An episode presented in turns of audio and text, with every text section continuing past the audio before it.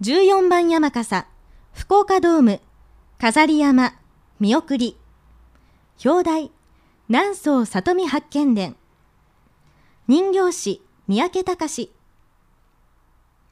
法流閣の上で里見家に伝わる名刀、村雨丸を取り替えられたとも知らない八犬士の一人、大塚志乃が官房の疑いをかけられ、やはり八犬士の一人、犬飼源八に捕らえられようとして戦う。まだお互い兄弟であることを知らない発見士同士の戦いの場面です。